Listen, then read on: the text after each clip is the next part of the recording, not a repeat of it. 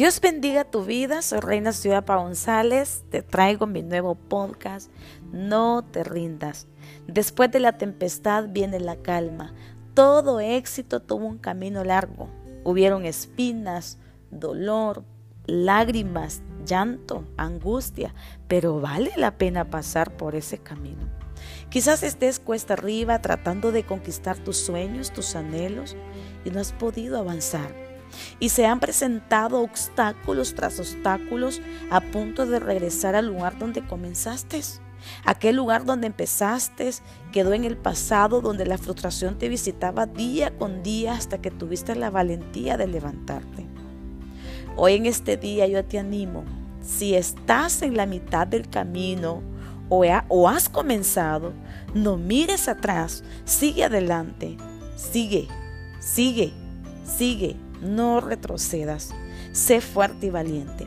Hay una historia de aquel joven José, José era hijo de Jacob, quien lo había tenido con la mujer que más amaba, dice la historia en la palabra.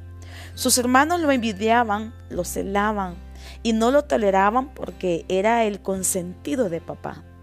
Un día sale de su casa a buscar a sus hermanos porque su papá se lo pidió, pero en el encuentro sucedió el comienzo de un gran plan de éxito que vendría para su vida. Sus hermanos, que tanto lo odiaban, decidieron venderlo a los egiptos. Y llegaron con la noticia hacia, su padre que su hermano había sido devorado por los animales.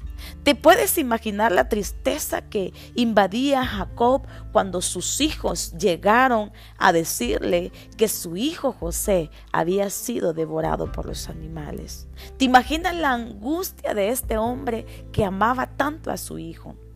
Allí comenzaba el gran plan, allí comenzaba la gran historia para José. José llegó en manos de Faraón la autoridad de Egipto. José era un joven que cargaba la gracia y el favor de Dios en su vida, a tal grado que se convirtió en gobernador de aquel país. Sus mismos hermanos fueron parte de aquella transición. Cada vez que sientas que hay obstáculos, gózate. A veces decimos, esta persona solo males me ha ocasionado. Aquel plan que tenía a tu manera no funcionó y se van acumulando una serie de obstáculos que no te dejan avanzar, pero que forman parte de un plan.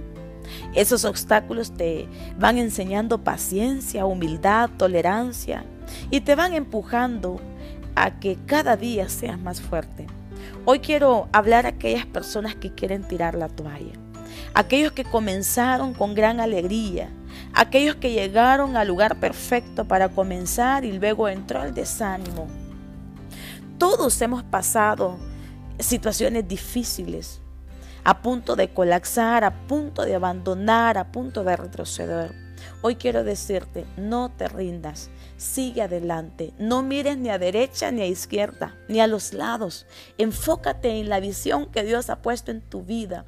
Solo sé fuerte y valiente. Dios tiene un plan hermoso para tu vida. Vale la pena sacrificarse, vale la pena ser instruido, vale la pena el tiempo.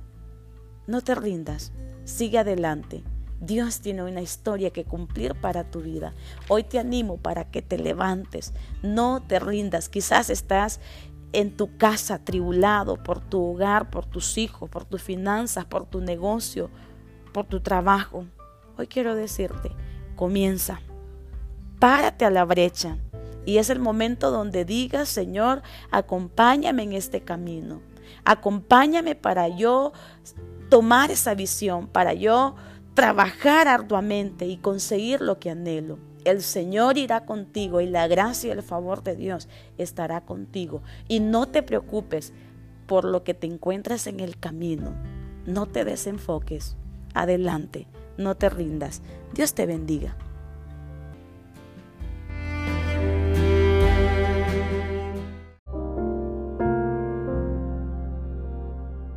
Hola mi gente linda, Hoy traigo un tema para tu vida que resonaba tanto en mi corazón y quiero edificar tu vida.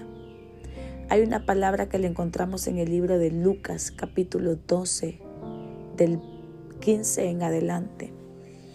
El Señor hablaba en parábolas, Jesús, y él se refirió a un hombre que tenía mucho dinero. Y este hombre pensaba de sí, diciendo, ¿qué haré? Porque no tengo dónde guardar mis frutos. Y dijo, esto haré, derribaré mis graneros y los edificaré mayores. Y ahí guardaré todos mis frutos y mis bienes. Y diré a mi alma, alma, muchos bienes tienes guardados para muchos años. Repósate, come, bebe, regocíjate. Pero Dios le dijo, necio, esta noche vienen a pedirte tu alma. Yo quiero decirte en esta mañana de que muchas veces pasamos tan afanados, pasamos haciendo afanes, pasamos tan afanados que se nos olvida regocijarnos en el Señor. Este hombre quería regocijarse en los placeres, quería regocijarse en las cosas materiales, pero yo hoy en este día te digo, regocíjate en el Señor, porque lo que tenemos garantizado en el día que usted y yo partamos es lo que tenemos guardado en el cielo. ¿Cómo está tu alma? ¿Cómo está tu vida? ¿Qué le estás dando al Señor? ¿Estás buscando a Dios o lo estás desechando? La palabra de Dios dice, ¿de qué le sirve al hombre que gane el mundo entero si su alma la tiene perdida? Hoy en esta mañana te hablo a ti, que busques al Señor, porque solo en Él tenemos la vida garantizada. Dios te bendiga.